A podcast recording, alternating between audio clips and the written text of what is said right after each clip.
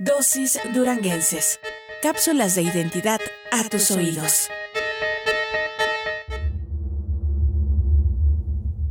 Usted y él. El amor. Los ojos de él no habían llegado. Los 15 años invaden sus ojos y su cuerpo. Ella no lo conoce. Él seguía sin aparecer.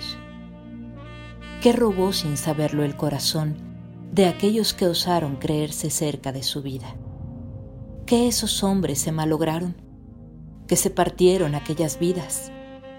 La naturaleza siempre fue inocente. ¿Tienen acaso culpa los cerros de ser altos y hermosos? Y el agua en los arroyos de la sierra, y los árboles, y las flores.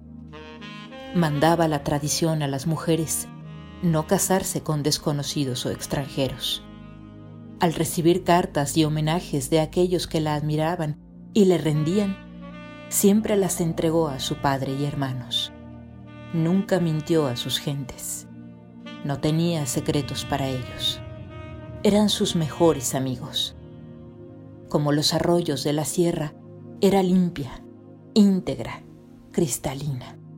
Cuando él apareció, sus manos se extendieron hasta tocarla en los hombros. Fragmento Las manos de mamá. Nelly Campobello.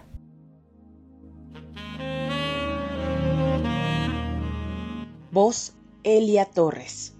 Producción, guion y edición Mariester Díaz Zamora. Licenciado Noel Rosalío Hernández López, director, de, difusión, cultural.